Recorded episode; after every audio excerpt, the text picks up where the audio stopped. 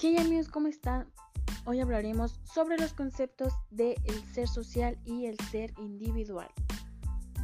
Para comenzar con este tema es importante dejar en claro o definir lo que es verdaderamente el ser social y el ser individual.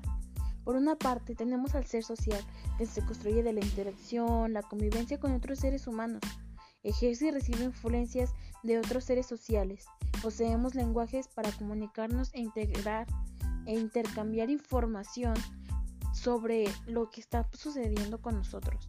Este, para hablar sobre las nuevas tendencias, lo que hay de nuevo, este, para chatear por medio de las redes sociales, por todo ese tipo de cosas.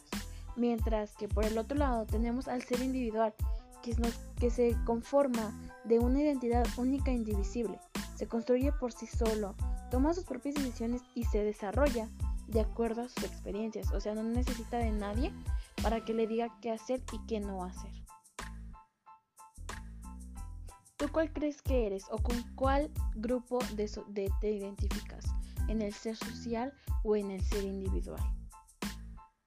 Pero también hay que recordar que el ser social y el ser individual son acciones totalmente diferentes que realizamos día con día también hay que tomar en cuenta que al formar parte del ser individual podemos tener nuestras altas y nuestras bajas, ¿saben?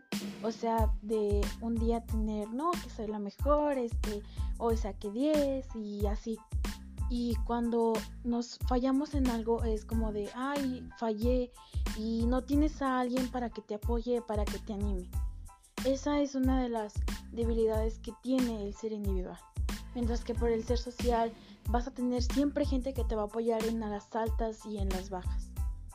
Mi nombre es Lilian Gwendolyn Cruz Molina, curso el grado de segundo E y mi maestra es la maestra Verónica y esta materia se llama Introducción a las Ciencias Sociales. Espero les haya gustado. Gracias.